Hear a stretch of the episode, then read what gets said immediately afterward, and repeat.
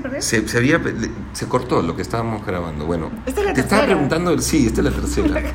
La te estaba preguntando de, o sea, todo esto que hemos hablado, te, te lo, te quería preguntar porque... Hemos además sustentado con teorías Claro. sociológicas. No, porque Doménica tiene amigos astrólogos. Entonces, ¿qué te ha dicho tu amigo astrólogo? Leandro, astrofílico que tiene su podcast también Ya. en Vertex, ha hecho un cruce de cartas astrales. Entonces ha Ya. cruzado la carta del presidente con la carta del Perú, con la carta, con la fecha, de, la juramentación. juramentación. Entonces, a todo aspecta que es súper bien porque fue en luna creciente. Ya. Sagasti tiene una buena carta astral. ¿no? Lo- Lo el Perú no tanto. Todo el floro anterior para reducirlo a una carta astral. Está bien.